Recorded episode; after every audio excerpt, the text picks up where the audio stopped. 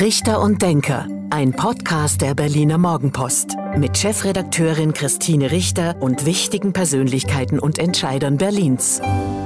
Hallo und guten Tag. Herzlich willkommen zum Podcast der Berliner Morgenpost Richter und Denker. Mein Name ist Christine Richter, ich bin die Chefredakteurin der Berliner Morgenpost und heute denkt mit mir Klaus Lederer, der Kultur- und Europasenator von Berlin. Guten Tag, Herr Lederer. Hallo, Frau Richter. Herzlich willkommen bei uns. Wir treffen uns heute wieder am Kudamm in der Redaktion. Die Räume sind weitgehend leer, weil alle im Homeoffice arbeiten. Wir halten Abstand und alle Hygieneregeln ein. Wir sitzen auch mit großem Abstand uns gegenüber, sodass wir uns sehen können. Schön, dass Sie da sind. Ich habe mich extra für Sie getestet, insofern kann auch da nichts passieren. Das ist sehr gut. wunderbar. Natürlich müssen wir erst über Corona reden. Die Kultur ist schwer getroffen seit 14 Monaten, bis auf kurze Phasen, wo mal wieder was offen war. Sie haben auch Modellprojekte in Berlin gestartet, ähm, die jetzt wieder mit der Bundesnotbremse auch wieder gestoppt werden mussten. Die Situation ist dramatisch.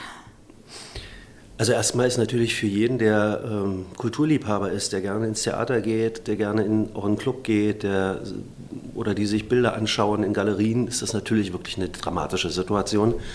Äh, und äh, diese Bundesnotbremse hat uns jetzt erstmal ein bisschen die Beine weggehauen. Wir sind jetzt äh, immer noch in Inzidenzen deutlich über 100, aber ein bisschen Hoffnung schöpfe ich trotzdem, weil es geht ja jetzt langsam mit dem Impfen voran sodass ich schon hoffe, dass wir also in absehbarer Zeit und nicht erst am 30. Juni, wenn diese Notbremse ausläuft, diese Bundesnotbremse, auch unter 100 sein werden. Und wir sind ganz sicher, wir werden mit den Modellprojekten sofort wieder, mit den Piloten sofort wieder fortsetzen, wenn das möglich ist. Und wir werden auch in Berlin, wenn wir unter 100 sind, draußen Aktivitäten wieder möglich machen, weil das hat mich eigentlich am meisten geärgert, dass äh, Innenbereiche in diesem Gesetz im Grunde genauso behandelt werden wie Außenbereiche, obwohl uns äh, die Wissenschaft ganz klar sagt, Ansteckungsrisiko deutlich niedriger.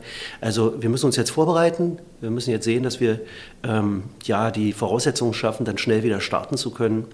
Und äh, wir haben jetzt auch mit der Charité gemeinsam eine Schnittstelle entwickelt, dass sämtliche Teststationen auch kurz produzieren können, datenschutzkonform, womit man dann, egal wo man sich hat testen lassen, dann auch gleich äh, die Zugänglichkeit zu Kultureinrichtungen bescheinigt bekommt. Weil im, im, Moment ist es ja so, oder bei den Modellprojekten am Berliner Ensemble und der Philharmonie war es ja so, dass die Menschen sich da vor Ort getestet haben. Oder in Vertragsstationen, richtig. Aber es waren immer spezielle Orte, bei denen man vorher einen Termin buchen musste. Mit dieser Schnittstelle, die wir jetzt schaffen, mit dieser digitalen, würde dann im Grunde jede der, das sind ja jetzt inzwischen hunderte in der Stadt, jede der Teststationen, die auch dieses, äh, ja, diese Software hat, um diesen Code zu generieren, und das ist ja simpel, ja, das kann ja dann jeder, ähm, auch die Möglichkeit schafft, äh, im Grunde diese, diese Testmöglichkeit, egal wo man ist, äh, zu nutzen. Das wäre natürlich toll. Das wäre ja natürlich ein großer Vorteil, wenn man damit dann einfach ins Theater oder in, ins Museum käme und nicht warten muss, dass dann eine halbe so Stunde oder nicht vorher so da sein muss. Hm. Ja. ja. Dann haben wir ja auch den Gleich, den, inzwischen die Gleichstellung der äh, zweimal geimpften plus 14 Tage. Das ist ja immer noch sozusagen die RKI-Empfehlung. Äh, das können wir dann auch berücksichtigen. Also Menschen müssen sich nicht testen lassen, wenn sie äh, die zweite Impfung oder bei Johnson Johnson die eine Impfung hatten, plus 14 Tage, da haben wir dann auch schon wieder ein Problem weniger. Die bräuchten aber auch einen Nachweis oder einen Impf, wie das, auch immer, Ausweis? Das würde gebraucht, das soll ja europaweit irgendwann mal kommen, ist uns ja lange angekündigt. Äh, wir machen das mit diesem, äh, mit diesem Code dann so, dass man im Grunde auch anstelle des Tests genau wie bei den Tests sich eine, ein, einen Code generieren lassen kann, mit dem dann individuell zuordnenbar also Personalausweis braucht man noch, äh, dann tatsächlich auch äh, klar ist, wer geimpft ist, muss sich nicht mal testen lassen. Auch das berücksichtigen wir ja. Sie haben sich ja wahrscheinlich die letzten 14 Monate auch anders vorgestellt, weil als Kultursenator sind Sie eigentlich viel abends unterwegs in, bei Premieren, bei anderen Kulturveranstaltungen. Wie ist es Ihnen denn persönlich jetzt in diesen 14 Monaten, mehr als einem Jahr ergangen? Also ich kann mich nicht, also ich hatte nicht diese, dieses völlige Tief, äh, isoliert zu Hause zu sitzen und das komplette Defizit an allem zu erleben, was das Leben so ausmacht. Weil äh, ich weiß nicht, ob Sie das kennen, aber wenn man zu tun hat, dann bleibt einem nicht viel Zeit, um über die Dinge nachzudenken, die einem sonst noch so fehlen. Und äh, es war ja schon auch so, dass äh, wir eine ganze Menge bewirken konnten und auch eine ganze Menge geschafft haben, trotz dieser schwierigen Situation. Und äh, insbesondere war natürlich für mich die soziale Situation der Kulturschaffenden ein ganz zentrales Thema und die Erhaltung der privaten Kulturbetriebe. Die sind normalerweise bei uns nie auf der Matte, weil da ne, die verkaufen ihre Karten, die machen ihre Einnahmen, die verdienen kein großes Geld damit, aber sie kommen so über die Runden. Das war natürlich mit dem März vergangenen Jahres von einem auf den anderen Tag vorbei. Und äh, da passgenaue Projekte zu entwickeln, auch permanent zu kommunizieren ja, mit, äh, mit äh, Akteurinnen und Akteuren aus diesem Sektor, das hat Kraft gekostet, war aber auch wohltuend, weil man das Gefühl hatte, weil ich das Gefühl hatte, weil wir bei uns in der Verwaltung das Gefühl hatten, wir tun hier gerade was richtig Gutes, weil wir schaffen im Grunde ein Sicherheitsnetz, was auch die privaten Kultureinrichtungen über die Pandemie tragen kann. Und das scheint auch zu funktionieren. Also von der Clubkommission beispielsweise weiß ich, dass bisher noch kein Club pandemiebedingt aufgeben musste und auch aus äh, den äh, privaten Theatern, Komödie am Kudamm. Ähm, Theater des Westens ja, hier? Na, das Theater des Westens ist ja eher ein Veranstaltungssaal als eine Kultureinrichtung, also eher ein, ein, ein Ort, der vermietet, ne? also eher eine Immobilie, die genutzt werden kann, wo man sich einmieten kann. Aber nehmen wir noch das Varieté ähm, im Wintergarten ja? oder äh, das BKA-Theater. Mhm. Also solche, gerade diese kleinen Kultureinrichtungen, die den Reiz von Berlin ja auch ausmachen in ihrer Vielfalt da scheint das zu klappen und wir sind jetzt auch wild entschlossen. Das heißt, mit den finanziellen Hilfen, die es vom Land gab, ähm, ja. kommen die über die Runden? Ja, also das ist seit, seit April läuft dieses vergangenen Jahres, läuft dieses Liquiditätssicherungsprojekt, eigentlich so Liquiditätshilfeprogramm. Und wir haben immer im Drei-Monats-Rhythmus, jetzt sind es mal vier, äh, diese Hilfen dann auch ausgereicht und damit konnten wir in der Tat vielen Kultureinrichtungen die Fixkosten äh, sichern und damit auch die Existenz sichern. Und wir sind schon auch ähm, vorbereitet darauf, dass wir jetzt, ähm, wenn sich die Lage dann auch mal nachhaltig deutlich entspannt, auch so eine Art Anschubfinanzierung geben können, äh, damit dann das äh, kulturelle Leben in den Einrichtungen auch wieder losgehen kann.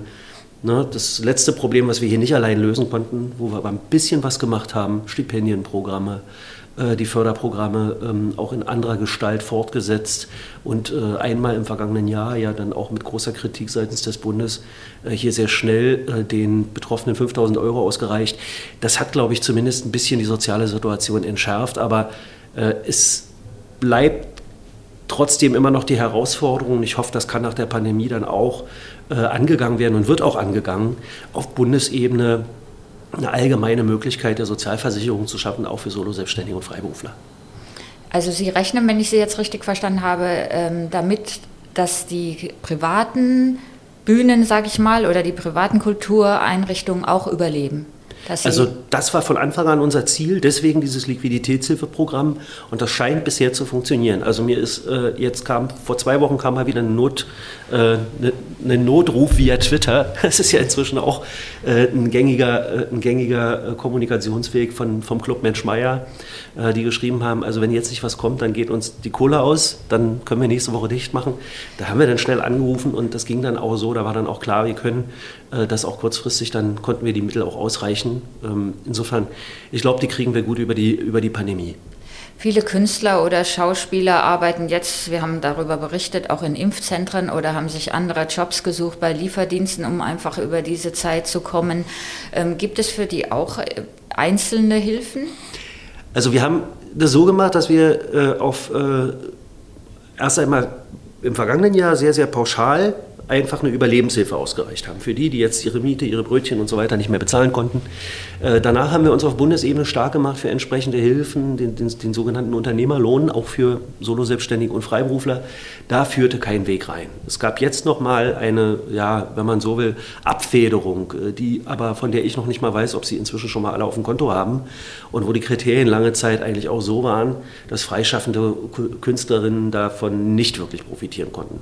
Was wir gemacht haben, wir haben nochmal 6000 Stip äh, 6000 Stipendien im vergangenen Jahr, ähm, oder nein, 2000 waren es wohl, 2000 Stipendien im vergangenen Jahr ausgereicht, äh, die wir verlost haben. Das waren äh, insgesamt 18 äh, Millionen Euro, die dafür bereitgestellt worden sind. Und wir haben in diesem Jahr unsere Stipendien, unsere regulären Stipendien nochmal verdreifacht, um da auch nochmal ein bisschen Entlastung zu geben.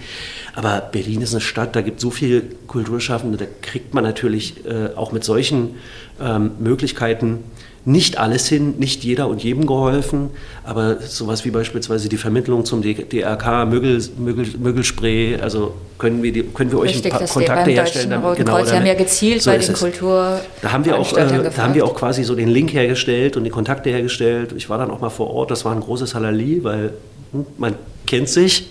Das hat mir gut gefallen. Und da besteht jetzt eher nur noch das Problem, dass äh, der ähm, der Umstieg in einen anderen Job für eine gewisse Zeit möglicherweise die Mitgliedschaft in der Künstlersozialkasse kosten kann. Ach du meine Güte. Weil man nur ein bestimmt, in einem bestimmten Umfang hinzuverdienen darf, ohne diese Mitgliedschaft zu verlieren.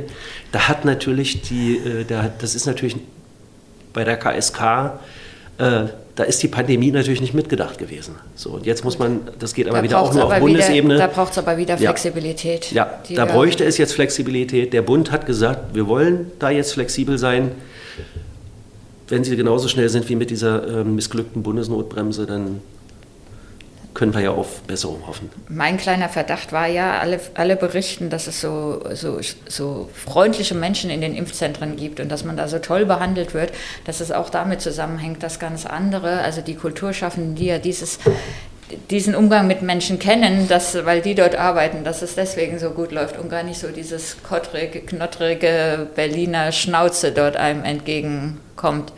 Ja, da, da, wird was dran sein. Also zum einen sind natürlich die Abläufe dort wirklich perfekt organisiert, wenn man dorthin geht. Das ist wirklich alles getimt und äh, durchgestylt. Aber sicherlich, na klar. Und äh, ich habe es eben auch selber erlebt da waren Menschen froh, weil sie gesagt haben, wenn ich jetzt schon nicht das machen kann, was ich eigentlich mache, kann und gerne mache, dann kann ich wenigstens durch dieses, äh, durch dieses äh, Hilfeangebot in den Impfzentren ein bisschen mithelfen, dass wir schnell durch die Pandemie kommen. Das ist doch toll. In den vergangenen Tagen gab es ganz schön Wirbel um die Videos der Aktion Alles dicht machen. Wie sehen Sie denn die? Naja, als allererstes bin ich natürlich an dem Punkt, wo ich sage, ich kann eine Menge Frustration verstehen, weil ich natürlich auch viele Dinge nur begrenzt nachvollziehen kann. Also die Bundesnotbremse hatte ich schon gesagt.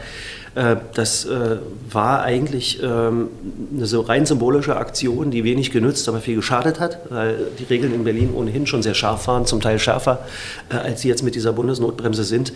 Aber dass uns auch noch die Modellprojekte weggeknallt worden sind und dass uns auch noch die Möglichkeiten draußen was zu machen, da im Grunde verboten worden sind, das kann ich auch keinem wirklich mehr erklären. Das ist auch wissenschaftlich nicht mehr untersetzbar, sondern da, da ging es nur um Darf ich da mal einfangen, weil so viele Ministerpräsidenten bei der entscheidenden Sitzung oder bei der Sitzung im Bundesrat dann dagegen geredet haben. Also Berlin wissen wir, dass sie ähm, nicht einverstanden waren, aber auch Herr Haselhoff als Sachsen-Anhalt und, und, und. Ähm, warum haben dann die Länder nicht gesagt, das machen wir nicht mit, das ist dennoch der falsche Weg? Weil sie letztlich nicht den Hebel in der Hand hatten dafür. Also im Bundesrat werden äh, unterschiedliche äh, Verfahren geübt. Das ja, eine man hätte den Vermittlungsausschuss so anrufen das können, das, das ganze Ding nochmal verzögern können. Und das hätte dann nichts, keine wirkliche äh, ähm, deutliche Verbesserung gebracht. Das hätte den ganzen Vorgang nur um ein paar Tage aufgehalten.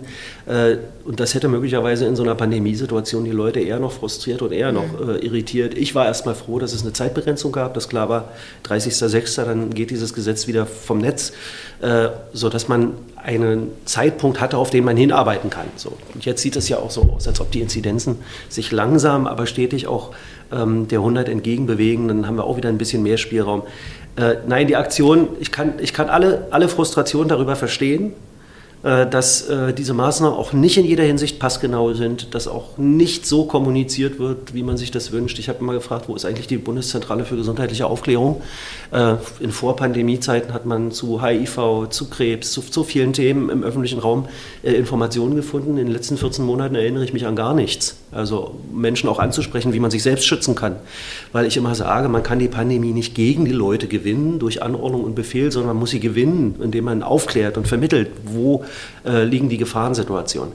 Und trotzdem habe ich mich natürlich geärgert, weil äh, ich das für eine Bauchspiegelei hielt. Also dieses... Äh, die Art und Weise, also Satire ist eine schöne Sache und Satire kann auch eine Menge, aber das war keine, keine Satire, sondern das habe ich als Hohn und Zynismus empfunden.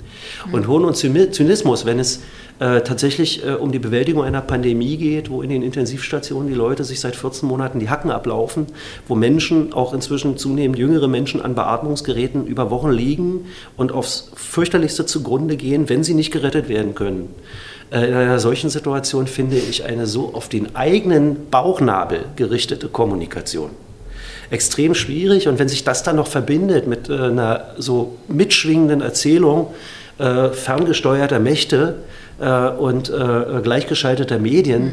dann sage ich, das ist ein Ticken zu viel. Das finde ich absolut unangemessen. Das muss man, finde ich, dann auch sagen können. Mich irritiert jetzt plötzlich, wie Menschen, die von sich behaupten, dass sie niemand zuhört, dass niemand über sie berichtet, die Seiten 1 der Tageszeitung füllen. Also es ist schon auch eine komische Form von Gleichschaltung, wenn offenbar äh, das genau dazu geführt hat, dass man mal wieder so im Mittelpunkt der Öffentlichkeit steht. Und äh, dazu kommt ja auch noch, ja, es geht viel im Kulturbereich nicht. Aber Babylon Berlin wurde gerade weitergedreht. Und Tatorte werden meines Erachtens auch produziert mit entsprechenden Vorsichtsmaßnahmen. Sogar Fernsehen, den Fernsehschauspielern, denen geht es in, trotz der Krise nur besonders und gut. Da haben Sie völlig recht. Und so gesehen staunt man dann, wie wenig, wie wenig Sensibilität, wie wenig Aufmerksamkeit äh, auf diejenigen gerichtet wird, die wirklich ein Problem haben auch Künstlerinnen, Künstler, die wirklich ein Problem haben. Und da fehlte mir an dieser Stelle die Empathie. Mir fehlte die Empathie gegenüber den Betroffenen, mir fehlte die Empathie gegenüber anderen Kunstschaffenden, die nicht so ähm, prominent sind. Und äh, mir, also die einzige Empathie, die ich da gesehen habe, war die Empathie für sich selbst.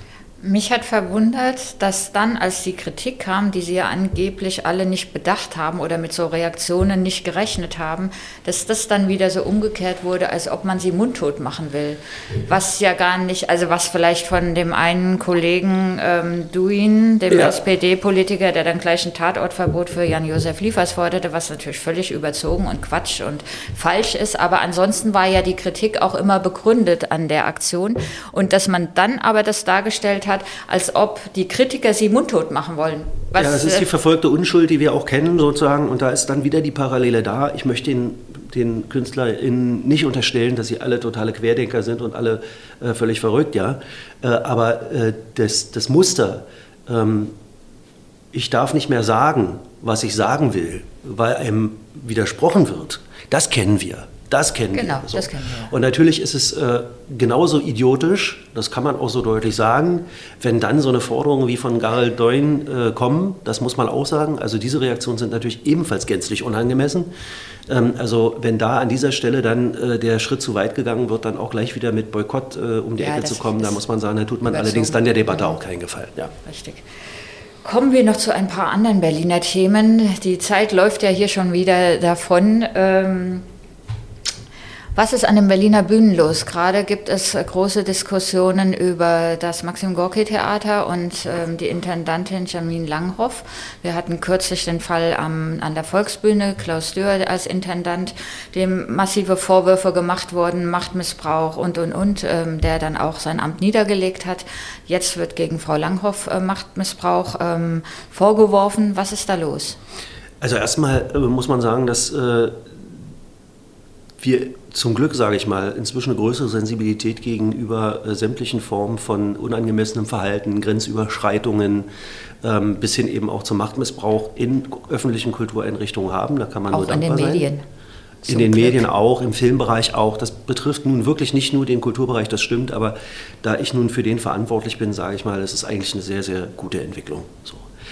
Äh, das Zweite ist, dass äh, es natürlich am Ende trotzdem festzuhalten ist, dass nicht alle Fälle identisch sind oder gerade der, derselben Grundkonstellation entspringen. Also die Vorgänge in der Gedenkstätte Hohenschönhausen sind nicht mit den Vorgängen im Staatsballett vergleichbar, sind nicht mit den Vorgängen in der Volksbühne vergleichbar und sind auch nicht mit den Vorgängen im, äh, im Maxim Gorki Theater vergleichbar.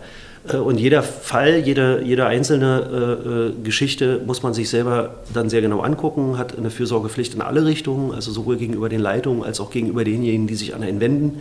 Wir haben da in den vergangenen vier Jahren auch enorm viel dazugelernt und lernen auch weiter dazu. Es nicht so einfach ist, mit, äh, mit äh, Vorwürfen dann auch umzugehen. Es gibt äh, einerseits den Weg des Arbeitsrechts, den klassischen, also wenn bestimmte Grenzüberschreitungen arbeitsrechtliche Konsequenzen erfordern und wenn die auch ähm, äh, mit den Vorgängen dann auch so umgegangen wird, mit den Vorwürfen dann auch so umgegangen wird, dass man sie tatsächlich zum Gegenstand solcher, ähm, äh, solcher Arbeitsrechtsmaßnahmen machen kann, dann wird das so passieren. Das ist äh, im Grunde, äh, gibt es da nach AGG spezifische Verfahren. Dann gibt es andere, da sagen die Leute, wir wollen eigentlich mit den Beteiligten weiter zusammenarbeiten, aber es muss sich was ändern. Und dann braucht es mit entsprechenden äh, Vertrauensstellen, mit entsprechenden, ähm, äh, auch mit externer Unterstützung. Es gibt ja auch viele Firmen oder äh, viele ähm, Stellen, äh, die sich dem äh, Management, dem Coaching solcher Konflikte verschrieben haben und die dann in solche Einrichtungen gehen und die dann im Rahmen von entsprechenden Aufarbeitungs- und Reflexionsprozessen helfen, äh, dass die Dinge ähm, besser laufen. Äh, wir haben, was das Maxim Gorki Theater angeht, äh, das 2019, wenn ich das jetzt recht erinnere, von diesen Vorwürfen gehört und haben ein entsprechendes Verfahren aufgesetzt, um zu Komm, Verhaltensänderungen zu kommen. Kommen die Beschäftigten dann zu, zu Ihnen oder es gibt die, unterschiedliche sich an die Senatskulturverwaltung? Also wenden, es gibt unterschiedliche äh, Stellen und Möglichkeiten. Es gibt äh, für die Bühnen äh, auch die, die Vertrauensstelle Themis, die gegründet worden ist vor wenigen Jahren äh, wo sich die Menschen hinwenden können, wo sie Begleitung und Beratung bekommen und das die wenden sich dann Fall gegebenenfalls so. auch an uns ja. und dann versucht man gemeinsam Wege auszuarbeiten. So. Ähm, immer natürlich äh, in einem solchen Fall, wo die Grundvoraussetzung ist, wir wollen weiter mit zusammen, miteinander zusammenarbeiten, versuchen wir dann Wege zu gehen, um diese Zusammenarbeit wieder zu ermöglichen und strukturelle Probleme abzuarbeiten. Und trotzdem bleibt natürlich eins, und das beschäftigt mich jetzt in der Tat auch seit, äh, seit äh, Monaten intensiv und da diskutieren wir auch, wir brauchen, glaube ich, nochmal einen ähm, über die einzelne Einrichtung hinweg äh, organisierten Prozess der Diskussion darüber, wo liegen strukturelle Probleme in der Struktur von Staatstheatern, also durch die Art und Weise, wie sie intern organisiert sind, gibt es möglicherweise auch bestimmte ähm, organisatorische oder rechtliche Rahmenbedingungen, die sowas erleichtern und ermöglichen. Da muss man das ändern, da muss man drüber reden.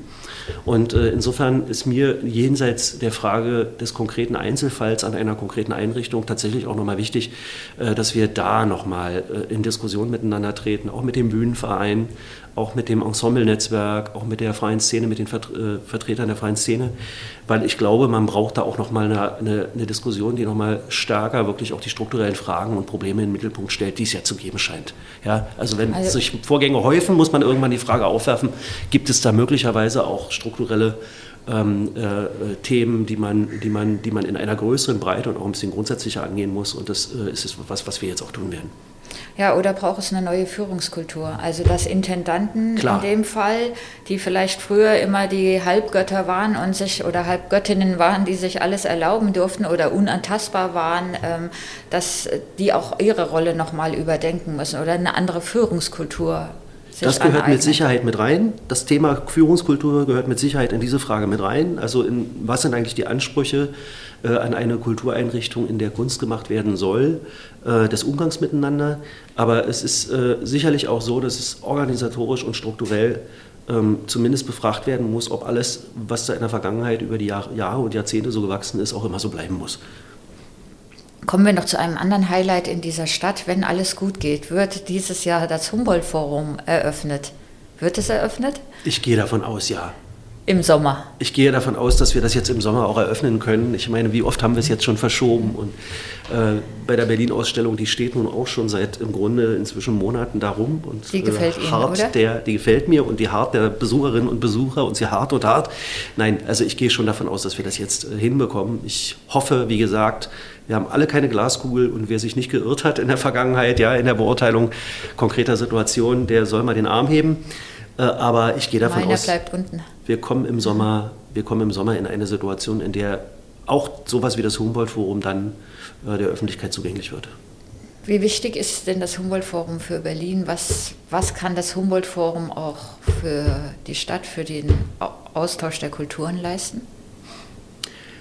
Also wenn das Humboldt-Forum äh, seine Aufgabe wirklich erfüllen soll und erfüllen kann, dann nur, indem tatsächlich auch bestimmte Themen des Verhältnisses der Länder des Nordens mit den Ländern des Südens anders aufgegriffen werden. Das ist das Thema Kolonialismus.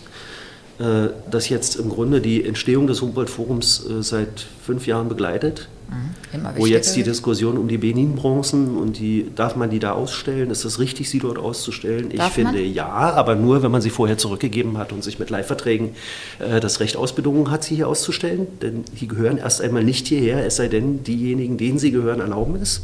Das ist meine Haltung. Das heißt, da müsste man jetzt in Verhandlungen mit Nigeria eintreten? Na, es, äh, es, finden, es finden ja schon äh, Verhandlungen äh, statt, äh, die ähm, das Auswärtige Amt äh, und über die äh, Benin Consulting Group mit den Beteiligten betrieben werden. Ich meine, Berlin, müsste Berlin da jetzt auch Berlin aktiv ist, werden? Berlin ist selbst kein Eigentümer von Benin Bronzen, sondern das ist die Stiftung Preußischer Kulturbesitz, die eine gemeinsame Stiftung des Bundes mit 16 Bundesländern ist. Das ist ein bisschen anders als beispielsweise in Hamburg oder in Stuttgart, wo das Lindenmuseum tatsächlich auch als Landeseinrichtung ähm, selbst äh, über Benin-Bronzen verfügt. Äh, aber wir sind natürlich mittelbar, sind wir natürlich bei diesen Prozessen auch dabei. Das ist im Stiftungsrat oft Thema gewesen. Ähm, vor kurzem äh, hat sich die äh, Kulturstaatsministerin mit den Kulturministerinnen, Kulturministern der Länder getroffen, die Benin-Bronzen haben. Da war ich da nicht mit dabei, habe ich aber im Nachhinein dann entsprechend kommentiert. Äh, ja, und ich glaube, man ist auch an einem Punkt, in dem man das machen kann. Die Voraussetzungen zu schaffen, dass diese Bronzen zurückgehen und die stehen ja nur pass pro toto für viele, viele Tausende Kulturschätze, die sich auch in deutschen ähm, Depots befinden, die zum Teil noch nicht mal so aufgearbeitet sich in den Depots befinden, dass die Einrichtungen selbst wissen, dass sie sich dort befinden. Das muss man sich mhm. vor Augen halten. Ähm, es ist ja nicht alles so, so wertvoll aus der, aus der Kunstperspektive, sondern zum Teil handelt es sich um Ritualgegenstände, um ja, ähm, einfache Alltagsgegenstände, wie diese Benin-Bronzen, die da in, äh, im heutigen Namibia äh, geraubt worden sind durch eine Strafexpedition der britischen äh, Streitkräfte. Und insofern, es muss, es muss gelingen, multiperspektivisch, also nicht nur aus der hiesigen Perspektive, sondern vor allem eben auch der Perspektive der ähm, einstigen Kolonialländer, der einstigen ähm, ausgebeuteten und unterworfenen äh, diskutiert werden. Und da kann das Humboldt-Forum einen Dienst leisten und es täte sich, glaube ich, einen großen Gefallen, äh, wenn auch die Eröffnung schon ähm, unter dem Stern stünde.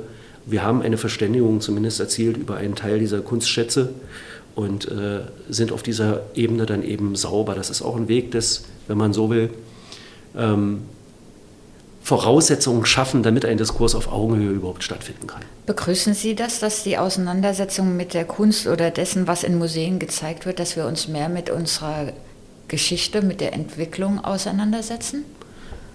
Das ist zwingend notwendig. Es ist viel zu lange verdeckt worden. Also es ist nicht so, dass es nirgendwo eine Rolle gespielt hat, aber es war doch ein Orchideenthema an den Universitäten. Und auch im öffentlichen Erinnerungsdiskurs war äh, natürlich sowas wie äh, die NS-Zeit und äh, der Holocaust und dann später äh, die äh, parteibürokratische Diktatur der SED äh, stand natürlich im Vordergrund, auch schon von den Zeithorizonten her. Ne? Also wenn man blick, der Blick zurück, das ist näher dran. Da gab es auch viel mehr Menschen, die eine unmittelbare Erfahrung mit mit diesen äh, ähm, geschichtlichen Epochen einbringen konnten in so einen historischen, in so einen erinnerungskulturellen Diskurs. Das ist natürlich bei ähm, Ereignissen, die jetzt äh, über 100 Jahre zurückliegen, so nicht der Fall. Und trotzdem aber trotzdem ist ja die Sensibilität gewachsen. Absolut. Und äh, es ist vor allem aus meiner Sicht wichtig, auch in diesem Zusammenhang die Frage aufzuwerfen, was steckt in den internationalen Beziehungen denn eigentlich heute noch? An fortgeschriebenen Machtverhältnissen, die aus der Kolonialzeit resultieren. Es war eine Weile immer die Rede vom Postkolonialismus. Äh, wir leben heute in einer Welt, in der es im engeren Sinne Kolonien kaum noch gibt. Aber es gibt schon auch noch Disbalancen in den Machtverhältnissen, die bis heute nachwirken. Und äh, es äh, zeigt sich, dass einstige direkte Abhängigkeiten von Kolonien mit Kolonialländern sich auch heute noch ähm, manifestieren in den internationalen Beziehungen. Ähm, Frankreich schaut in Afrika sehr, sehr genau, wie es seine Interessen äh, in den einstigen Kolonien wahren kann, wie es geopolitische Interessen in den einstigen Kolonien äh, durchsetzen kann und wie es weiter an die Bodenschätze rankommt, die man dem vorher direkt abgepresst hat. Äh, man tut das jetzt natürlich heute im Namen des freien Marktes, ähm, aber ganz so frei sind diese Prozesse nicht, das wissen wir ja auch. Bevor wir zu unserem Abschlussspiel in Anführungszeichen kommen mit den zehn Sätzen über Sie oder zu Berlin, Sie sind auch Spitzenkandidat der Linken in diesem Abgeordnetenhauswahlkampf oder für die Abgeordnetenhauswahl. Sie sind jetzt 47 Jahre alt, waren jetzt Kultur- und Europasenator. Ähm, was haben Sie denn vor nach der Wahl? Wollen Sie gerne Kultursenator bleiben? Wollen Sie, keine Ahnung, was werden?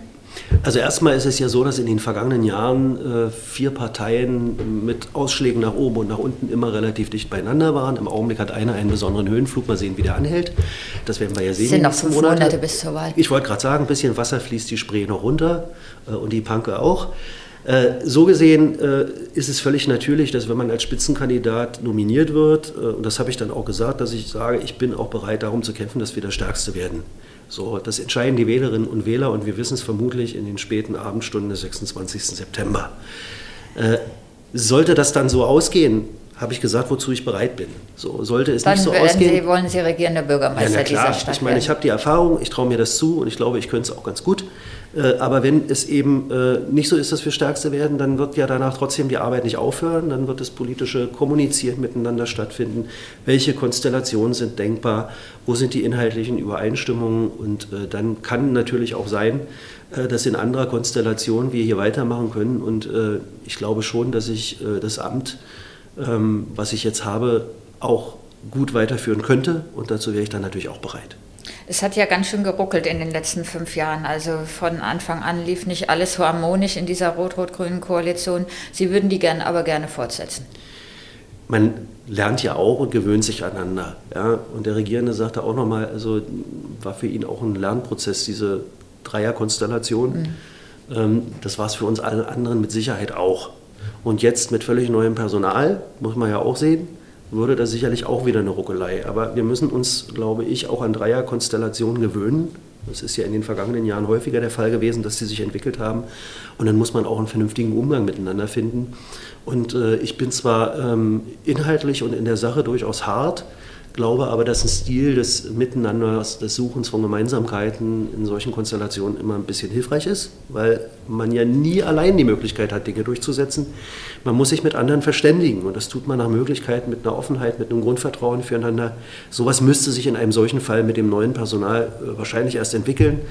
Ähm, bei Franziska Giffey hat man ja im Augenblick manchmal das Gefühl, sie glaubt sozusagen, sie holt 40 Prozent und dann könne sie sich die Koalitionspartner aussuchen. Also wenn man sie so hört, ja.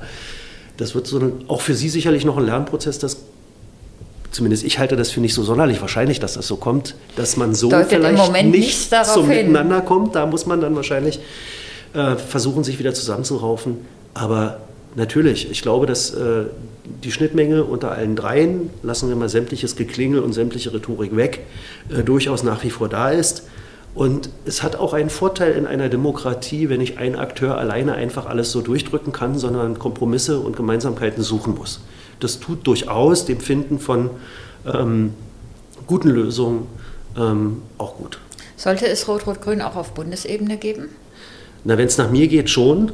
Äh, aber da gibt's weiß ich, räume ich ja ein, dass, äh, Wie dass Außen- in allen und drei Parteien, auch Sicherheits- in und meiner Partei, Verteidigungspolitik, wo man eher das Ja. vielleicht nicht anstrebt als Gut, Linke. äh, da sage ich dann auch mal, äh, wäre man pragmatisch genug, um auch dafür Commitments zu finden, sähe die Welt ein bisschen anders aus. In den Vereinigten Staaten ist gerade äh, Joe Biden seit 100 Tagen Präsident, der in der Außen- und Sicherheitspolitik jetzt auch nicht so viel anders macht als Donald Trump, in der Innenpolitik dagegen schon eine sehr progressive Politik betreibt. Auch da müssen offenbar Kompromisse gesucht werden zwischen ähm, einer Mitte und einem linken Flügel des Landes.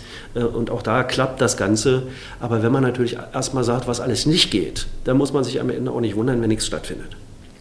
Gut, damit kommen wir zu den zehn Sätzen, ähm, damit wir noch ein bisschen Sie oder unsere Zuhörerinnen und Zuhörer Sie noch ein bisschen besser kennenlernen. Auf los geht's los. Mein Lieblingsort in Berlin ist Ähm, Es gibt so viele Orte, die Sie Es mögen. gibt so, so viele tolle Orte. Ich glaube, ähm, in, inzwischen, ich mache das mal Corona-konform, ist mein Lieblingsort eigentlich eine Lieblingsstrecke und das ist das Spazieren eine, zwei Stunden von zu Hause, einen großen Kreis im Kiez bis Pankow, ähm, bis Wedding. Äh, also einfach der, der, der Straßenspaziergang. Jetzt in der Pandemie ist das so. Stadt erlaufen. Unter den drei Berliner Opern schätze ich besonders. Also sie sind natürlich alle drei toll, aber ich finde schon, dass äh, mit Barry Kosky die komische Oper in den vergangenen Jahren äh, eine, eine ganz besondere Profilfindung hingelegt hat.